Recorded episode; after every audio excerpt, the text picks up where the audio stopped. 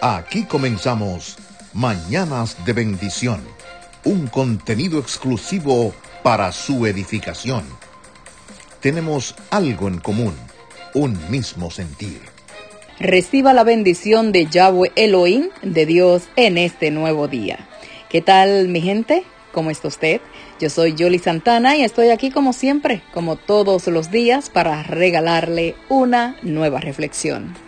Debemos mostrar la verdad por medio de las acciones. Del dicho al hecho hay un gran trecho. También hemos escuchado decir que una acción vale más que mil palabras. Entonces, teniendo eso en cuenta, recordemos quiénes somos, lo que predicamos y vivimos de acuerdo con ello. No hay nada que revele más acerca de nuestras creencias y nuestras prioridades que nuestro comportamiento. ¿Están de acuerdo conmigo? Las palabras se van, pero las acciones se quedan. Las palabras se las puede llevar el viento, así dicen por ahí, pero nuestro comportamiento es observado y no es olvidado. Por ello, debemos ser cuidadosos de que nuestro hacer esté conectado con nuestro decir o con lo que predicamos. Si somos inconscientes, podemos perder credibilidad y hacer que surjan dudas en otros. Necesitamos mostrar la verdad por medio de las acciones. Es una gran responsabilidad haber decidido ser llamados hijos del Eterno, hijos de Dios, ser llamados creyentes. El mandamiento más importante, ¿sabe cuál es? Es amar. Y amar es servir a otros, mostrar verdadero interés por el bien de otros. Y podemos decir que el amor también es proceder de modo que nos beneficie,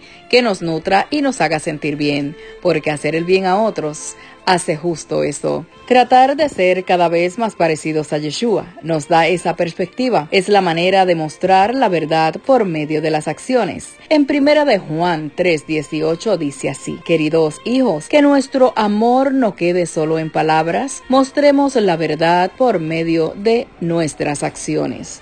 Amar, por tanto, es poner nuestra fe en acción. Nada dice más sobre lo que creemos, lo que amamos y lo que valoramos que lo que hacemos.